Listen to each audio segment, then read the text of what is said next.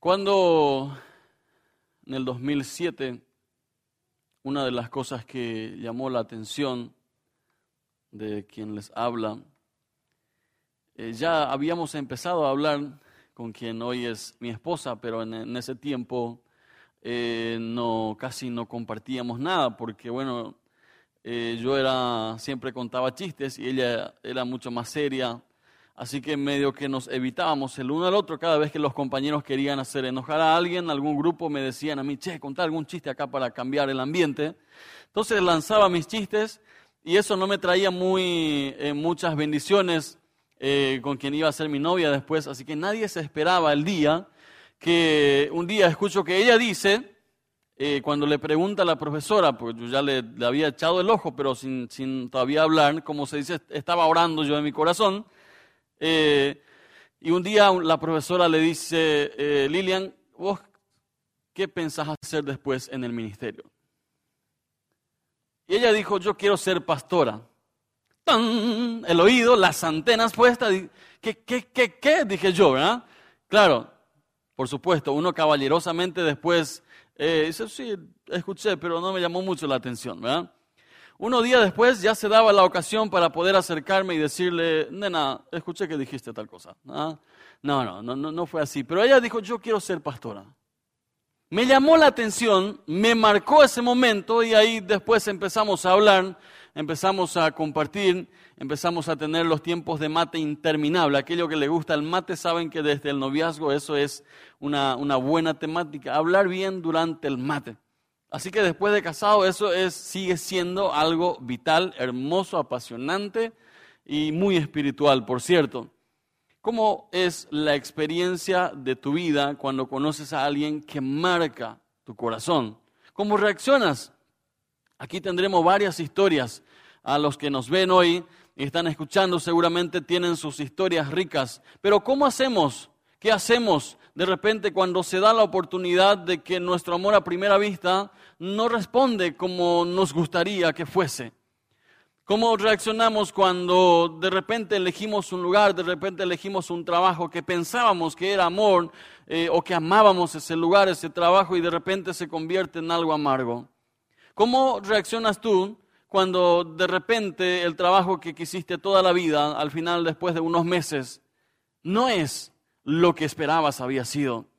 ¿O cómo reaccionas cuando tu amor a primera vista de repente no, no llena tanto, no, tu, tu nivel de expectativa era, tan alto que con el correr de los meses y los años tu burbuja explota? ¿Cómo reaccionas ante las situaciones adversas?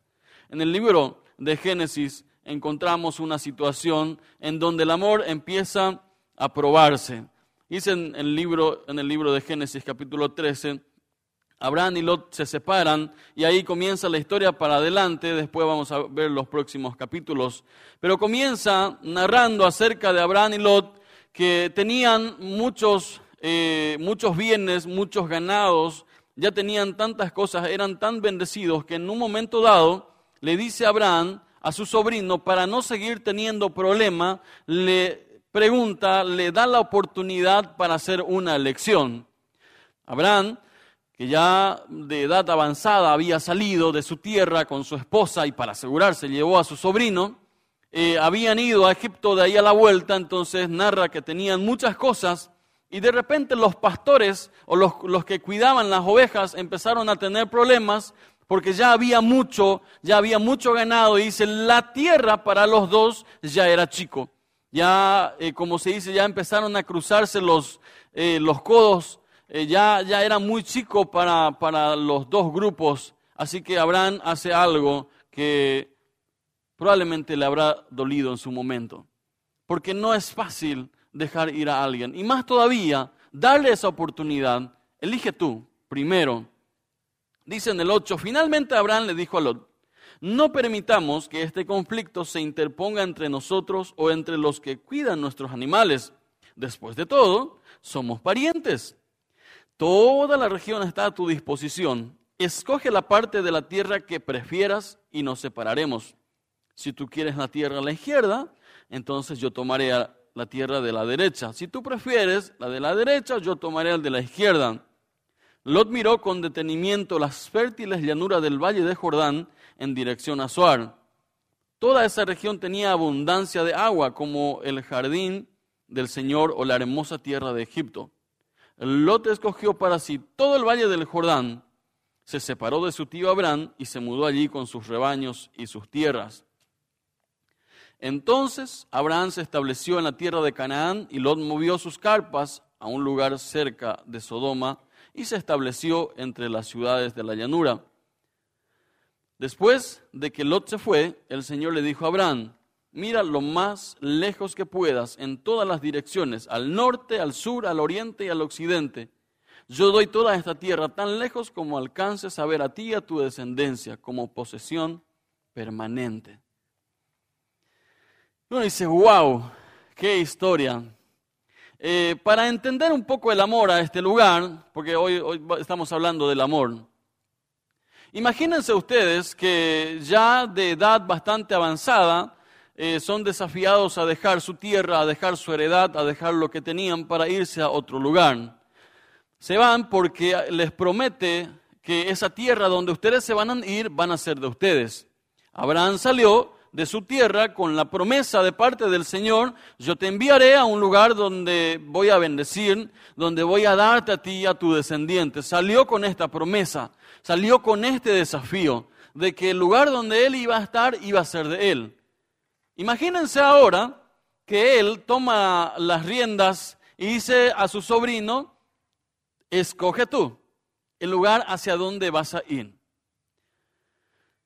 Uno dice, bueno, eh, no es tan fácil porque ¿qué harías tú si ves, si tienes enfrente, que la mejor parte de la tierra eh, va a llevarse la otra persona? Abraham dice, escoge tú primero. Por supuesto, a los ojos naturales, a, lo que uno tenía enfrente, Lot dice, escogió la mejor parte de la tierra, ahí donde producía, ahí donde había agua, ahí donde podía seguir eh, creciendo con sus ganados. Ahora Abraham se queda con la segunda parte. A nadie le gusta perder, a nadie. O si no, vean nomás por qué se pelean a la gente todos los días. A nadie le gusta perder.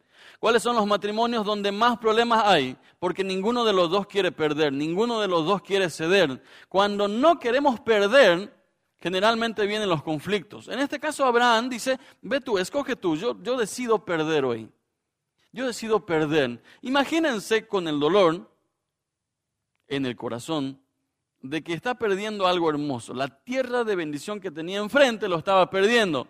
Ahora, me imagino esta escena. Abraham dice, ¿qué hice? Pero bueno, salvé mi relación con mi sobrino. Pero ¿qué hice? Esa tierra era tan hermosa. Pero ¿qué hice? Al otro lado del corazón dice, pero salvaste la relación con tu sobrino. De repente Dios tiene que intervenir, porque Abraham ya andaba así, como que, ¿qué hice? Que este, este era mío. Y dice, Dios interviene, y dice, Abraham. Y mira otra vez para abajo, Abraham, escúchame, dice, alza tus ojos en la otra versión dice, alza tus ojos, o sea, estás mirando para abajo, te estás perdiendo lo que yo tengo para ti.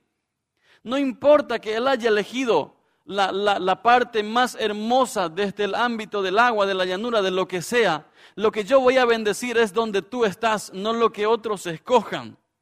¿Sí? Yo no sé qué te tiene a vos mirando para abajo, no, pero el trabajo en donde yo estoy no me gusta. Había sido que no es tan eh, lo, que me tocó de, matrimonio había sido, y lo que me tocó de esto y lo que me tocó de aquello. Y muchas veces nos pasamos mirando para abajo. Hoy yo te digo a ti lo que Dios le dijo a Abraham. Abraham, alza tus ojos. Yo bendeciré donde tú estás. No importa que el otro se haya llevado la mejor parte desde lo natural. Yo te voy a bendecir ahí en donde tú estás, aunque sea lo más difícil que existe. Y es así. Durante miles de años han peleado y hasta ahora siguen peleando. Dice el autor Brian Wright en Semillas de Conflicto, nunca en ninguna parte de la tierra hubo tanto conflicto como en la tierra de Canaán. Nunca. Y va a seguir así hasta la venida de Jesús. Y en su descripción del libro de Semillas de Conflicto en Medio Oriente dice, todo empezó por algunas decisiones que tomaron en ese lugar y sigue hoy en día. Y estamos esperando el regreso de Cristo y hasta ese momento no va a haber, no va a haber una paz duradera en ese lugar, porque desde que empezó en ese lugar hubo conflicto. Él dice, pero en todo este lío de conflicto la gente solo ve el conflicto, dice el autor, pero muy pocos ven el amor de Dios manifestarse en ese lugar como en ningún otro lugar. Dice, vuelven los, las personas en ese lugar, Israel florece. Era un desierto, vuelven ellos a su lugar, ese lugar florece, no porque ellos tengan algo mágico, sino porque el Señor bendice ese lugar. Yo te digo hoy a ti, no sé qué te tiene a ti mirando para abajo, pero esta semana estaba meditando, estaba pensando, eh, tantas cosas nos perdemos muchas veces porque nos pasamos mirando para abajo. Yo te digo a ti, alza tus ojos, mira a tu alrededor. Dios no se va a limitar con tus excusas. Dios no se va a limitar porque le diga, Señor, hasta aquí llegué, ya no puedo más. Una persona, eh, estábamos compartiendo con eh, una persona que cumplió 70 en estos días y me dijo, pastor, yo me retiro oficialmente. Ya, ya no sé qué puedo hacer, ya, ya me voy. Y le estaba escuchando y mientras que le estaba escuchando dije, ¿qué le digo? Porque eh, me dobla en, en, edad y digo, bueno, no quiero pecar de, de saberlo todo y le estaba escuchando y dice, pero ya, ya no sé qué hacer, hay mucha diferencia de generaciones, hay mucha diferencia de, de, esto y de aquello, ya no sé qué hacer, me, quiero retirar eh, oficialmente de todo. En eso me vino una palabra, ahí cuando dice de Josué, cuando Josué y todos los ancianos murieron, se levantó una generación que no conocía al Señor. Y le miré, le dije, yo tengo esto para ti, no sé si te va a gustar, pero no existe retirada con el Señor. Ya no vas a estar como ahora en el ministerio, que 100%, no, ya no en esto. Pero ¿cuáles son las armas que Dios te dio a ti? Levanta tus ojos a ver qué es lo que tú puedes hacer. Me dice, lo que yo puedo hacer es que los jóvenes me escuchan a mí cuando yo les hablo. No sé, por alguna razón, los jóvenes les gusta estar conmigo. Y dije, ahí está, ahí está. Para que esa generación no se pierda, tú vas a ser ahora una gente. Ya no a tiempo completo como ahora, porque puedes hacer otras cosas. Pero Dios te da esta oportunidad. Levanta tus ojos, alza tus ojos y haz algo nuevo. Vamos, Hoy muchos creen que existen las casualidades, pero con Dios todo tiene un propósito. Lot pudo haber ido a una mejor tierra, pero prefiero estar en un lugar desierto y con la bendición de Dios, que en un lugar lleno de buena pinta, pero sin la presencia de Dios. Porque al final, donde está Él, Él nos va a ayudar a crecer. Segundo texto, seguimos con Génesis nos vamos un poco a la historia de Jacob, el nieto de quien leímos hace rato. Segundo lugar, Dios se encarga de mis relaciones personales. Dice en el 29, Génesis 29, todavía estaba Jacob hablando con ellos cuando llegó Raquel con los rebaños de su padre, porque ella era pastora, ya que Raquel era su prima, la hija de Labán, el hermano de su madre. Y como Jacob fue al pozo, quitó la piedra que tapaba la boca y dio de, beber al rebaño de su tío. Luego Jacob besó a Raquel y lloró en voz alta. Eh, todo el capítulo lo, pueden leer en, su casa, pero Jacob está huyendo, está yendo a, buscar la casa de su tío, cientos de, de, una distancia considerable en el desierto, me imagino que eh, en alguna mula, en algún camello pero llega a un lugar donde estaba cansado, estaba bastante agotado. Entonces pregunta y empieza a hablar con los lugareños. Un hombre que está huyendo y empieza a entablar conversación. Entonces dice, bueno, nadie puede quitar, o sea, es muy pesado la tapa del pozo y necesitamos algún portachón que lo, lo quite para nosotros y cuando, cuando todos vienen vamos a poder quitar y ahí le damos de beber a nuestras ovejas. En eso dice, viene llegando eh, Raquel. Y esto es para las chicas que están aquí, tanto para los que nos ven también. Eh, si no va a ser esta reacción en el muchacho que te conoce, entonces, como dice el meme, dejaite nomás. ¿ah?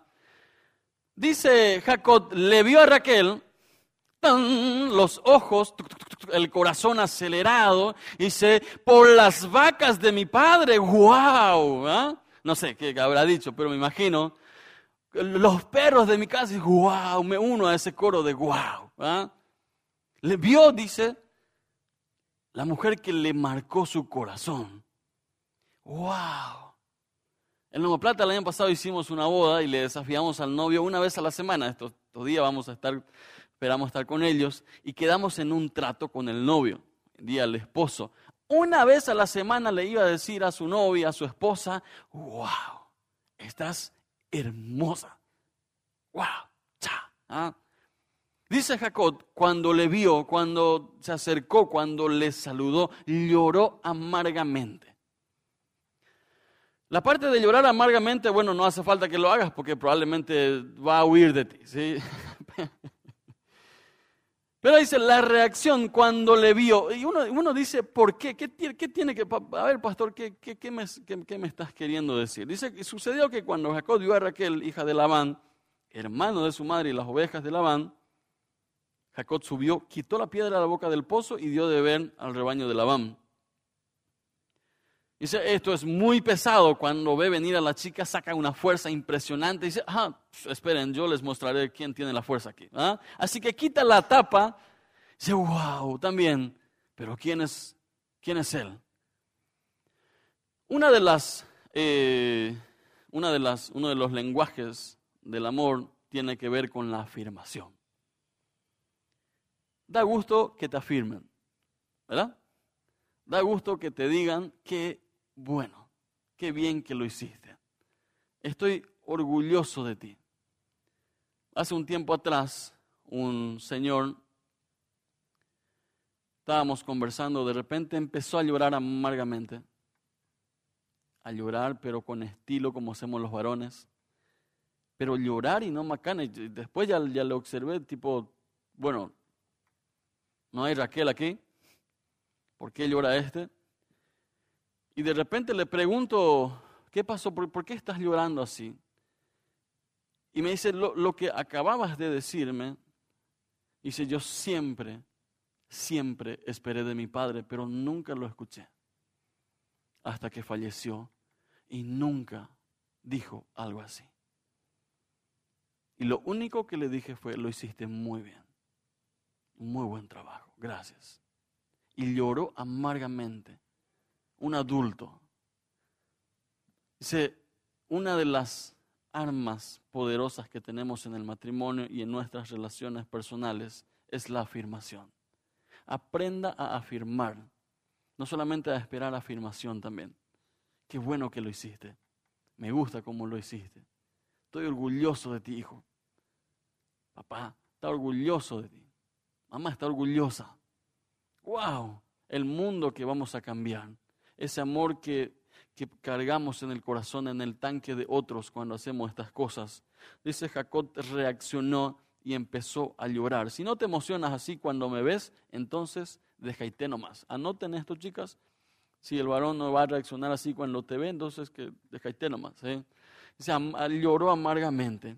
De repente, unos capítulos después, en el 33, estamos hablando de que Dios se encarga de nuestras relaciones.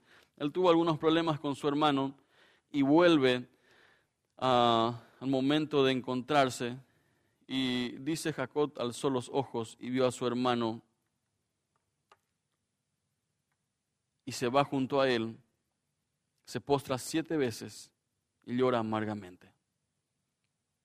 Alzando sus ojos, vio a su hermano que venía con mucha gente.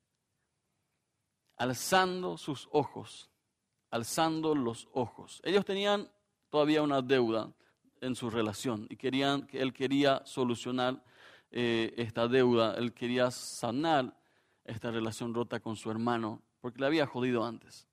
Dice, alzando sus ojos. Mucha gente se pierde de los conflictos porque simplemente no quiere ver la realidad. Eh, porque a veces decimos a la gente, pero te estás metiendo en un problema y dice, no, no pasa nada. Aquellos, eh, generalmente cuando le llamamos, le desafiamos a los matrimonios a abrir su corazón a su cónyuge, dice, no sé si me va a entender, pero no pasa nada, no pasa nada, no, no hay nada. Cuando le decimos a un empleado, eh, abrí tu corazón al jefe y contale lo que hiciste. Si no, pero me va a sacar si, si le cuento que hice mal. Mejor salir salvando tu integridad que a la larga te se, sepa y te echen de otra forma.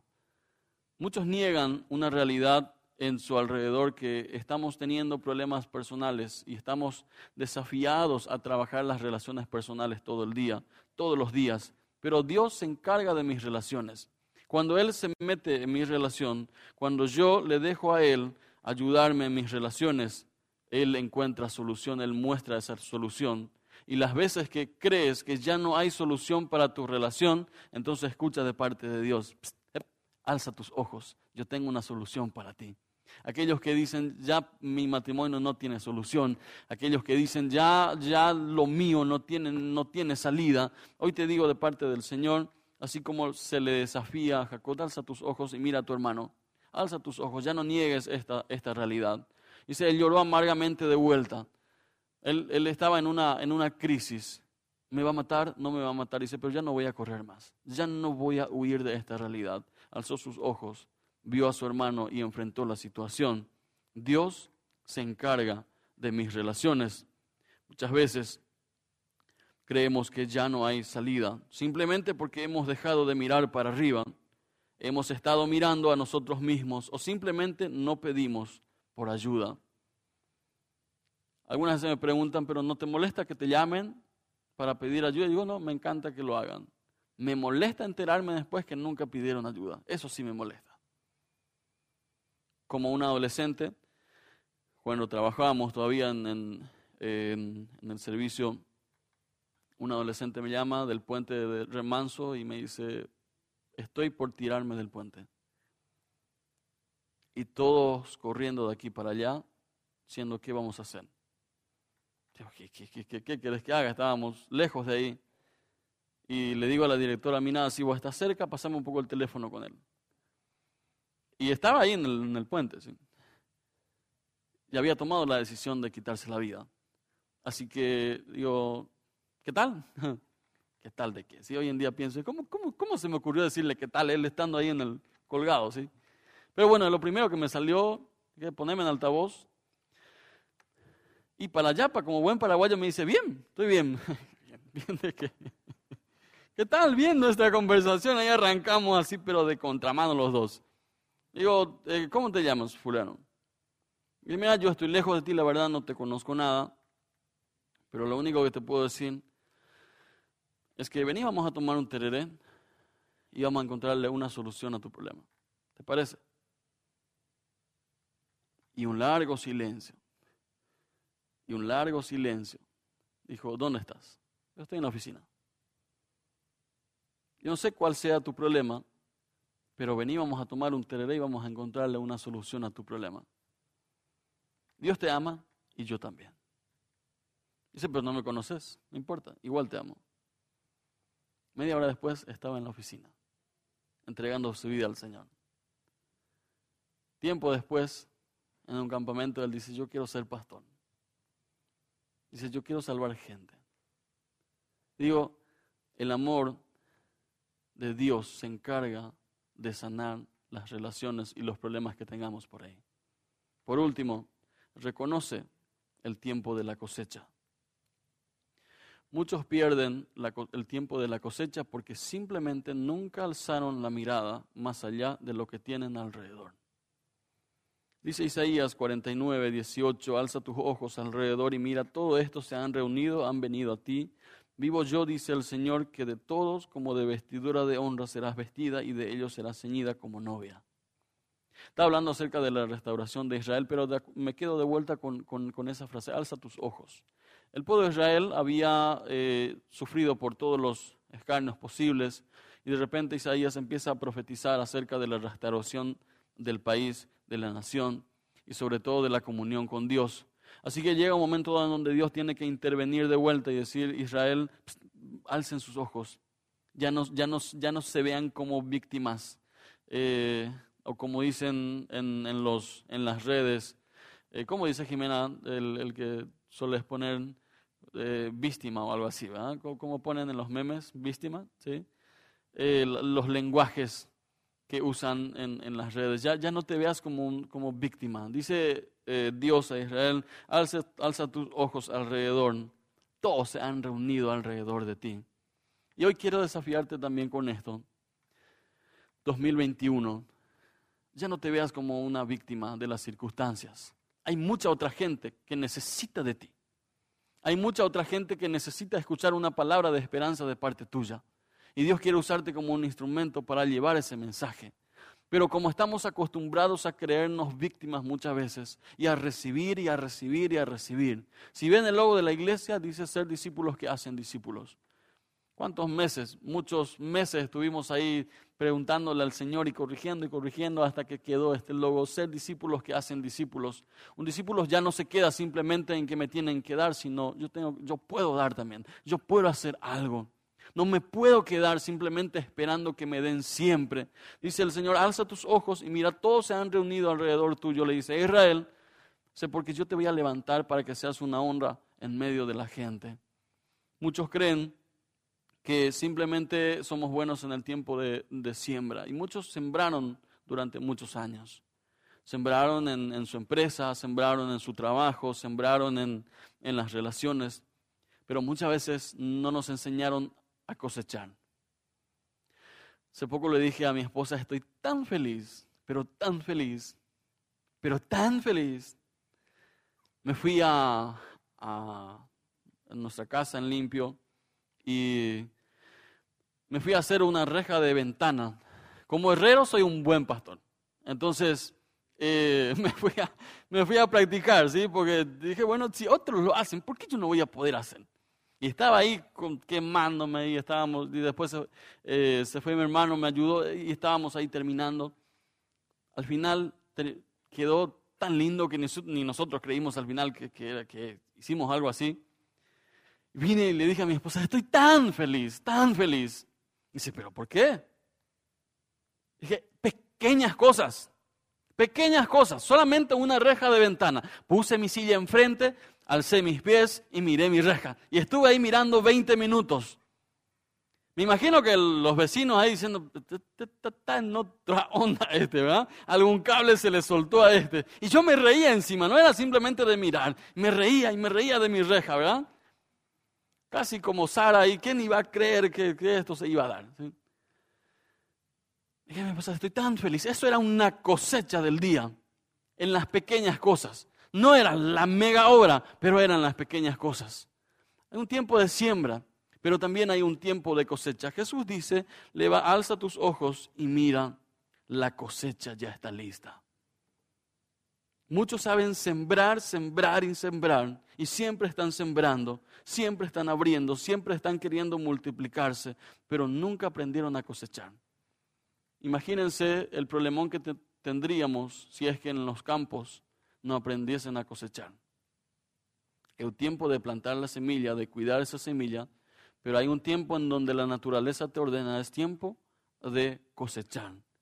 Digo, es tiempo de que nosotros podamos reconocer que estamos en un tiempo de cosecha. Y algunos me van a decir, ¿cosecha de qué? Como nunca antes, la gente está necesitado de una palabra de esperanza donde siembres hoy en día una palabra de esperanza, te van a abrir la puerta. Me acuerdo que en años anteriores, en lugares donde queríamos entrar para predicar, nos decían, eh, no, acá respetamos estas cosas, respetamos aquellas cosas. Hoy en día, lo único que hacen es preguntarse si tienes tos, si no tienes fiebre y si dices que no, adelante, trae una palabra de esperanza para nuestro grupo. Como nunca antes la gente está necesitado de escuchar una palabra de esperanza. Y tú puedes ser hoy un agente de transformación en tu entorno. Tú puedes llevar ese mensaje ahí en tu, ahí en tu casa, ahí en tu cuadra, ahí en donde estés. Tú puedes transformar ese lugar. Vamos primero a las cosas más simples. Muchos trabajan, por ejemplo, todo el año, pero nunca aprendieron a disfrutar ni de lo que hace y menos de la cosecha. Menos para descansar un rato. ¿Estuvo bien el, el descanso de la semana? ¿Sí? Como familia salieron. ¿Cuántos más salieron hasta ahora? Este mes, ¿alguien salió de vacaciones? ¿Alguien salió de descanso? Aparte de ellos. ¿Nadie más? Orden pastoral general. A partir de mañana todo el mundo se va de vacaciones. Aunque sea andar en tu patio, limpiar bien tu patio, poner tu silla y decir yo estoy de vacaciones. Un día, dos días. Porque muchas veces nos enseñaron simplemente a sembrar y sembrar y no a disfrutar y a cosechar de los tiempos que tenemos como familia. Dice, muchos simplemente estamos con tanta velocidad, con tanta carga en el día, que cuando llega un tiempo nos cansamos, pero no vemos ninguna cosecha. Hoy es el tiempo de cosecha. Estamos en un tiempo donde todos, en todos lados, envían señales de negatividad. Abran los periódicos. Tantos muertos, camas llenas, hospitales llenos, esto y aquello, y esto y aquello. Todos lados, señales de negatividad. Cambia tu señal a 5G, 6G, 7G o a Cristo G y envía señales de esperanza a la gente. Norma, ¿dónde estamos enviando, eh, dónde enviamos la semana eh, devocionales? A toda Sudamérica, ¿sí? Hasta Estados Unidos. Las puertas se están abriendo para agentes que quieren llevar, que quieren aprovechar el tiempo de cosecha. A veces me suelen preguntar, pastor, ¿no te preocupa cómo está el mundo? Así como estamos. Y yo ahí te pregunto también a ti, ¿no te preocupa cómo está el mundo? yo suelo responder, no, no me preocupa, me ocupa. No me preocupa para nada, sino que me ocupa. A veces me preguntan, ¿y no te preocupa el fin del mundo? De vuelta mi respuesta digo, para nada. No me preocupa, simplemente porque sé que alguien me amó a, a la primera vista que tuvo. En la cruz se cocinó el amor hacia nosotros el amor hacia ti. Y si Él en la cruz, incluyendo ya con todo lo que pasó, igual dijo, yo quiero a fulano, yo quiero a fulano, digo, ¿por qué me va a preocupar el fin? ¿Por qué no me voy a ocupar del fin? Donde estemos, Él puede bendecir y cambiar mi entorno. Porque aún mis relaciones personales florecen si Jesús está en el medio. Por último, amor a primera vista. Si estamos delante de Dios, la tierra donde piso, la casa donde estoy. Como siempre digo, puede ser que estés viviendo en alquiler. Pero lo único que tiene la dueña es el título de propiedad, pero esa es la casa que Dios te dio. Así que hasta que Él diga vas a estar ahí y disfrutar del lugar en donde estás. El lugar que el Señor te entregó. Si estás pasando por dificultades en tus relaciones personales, pide al Espíritu Santo que Él pueda hacer la obra de sanar tus relaciones. Si pudo con Jacob, ¿cuánto más con nosotros? Y por último, si otros quieren cargar negatividad en tu entorno con críticas, con cosas que no producen, sé un agente del Evangelio de llevar buenas noticias. Tú puedes hacer. ¿Cuántos artículos llevamos, Wolfgang, este, este mes? Todavía no me enviaste ni uno, eso me preocupa. ¿sí? El mes pasado leímos no sé cuánto, este mes todavía no vimos ninguno, así que tenemos que empezar a ver, porque el mundo necesita aún en las redes ver las buenas noticias que Jesús nos trae. Oramos. Padre, en el nombre de Jesús, te doy gracias por este momento, gracias por tu palabra y gracias Señor porque no depende de lo que otros elijan o que nosotros hayamos elegido de tal forma, sino de que tú estés con nosotros. Gracias, Padre, porque nuestras relaciones pueden florecer si tú estás en medio. Y gracias porque hoy podemos levantar nuestros ojos, ya no viendo como víctimas, sino que podemos amar a quienes nos rodean, amarles tanto, amarles a la primera vista y entregarles un mensaje de esperanza, así como hicieron con nosotros. En el nombre de Jesús, bendigo la iglesia. Bendigo a cada uno de los que estamos aquí como aquellos que nos ven. Señor, aquellos que han eh, perdido la esperanza y que nos ven ahora. Pido, Espíritu Santo, que derrames tu presencia en sus corazones, que derrames tu gozo, tu esperanza, el renuevo en sus vidas. En el nombre de Jesús, aquellos que están con problemas de salud, Señor, que tú puedas traer sanidad, así como sabes hacer en sus cuerpos, en sus vidas, en el nombre de Jesús. Gracias por esta hora. Amén y amén.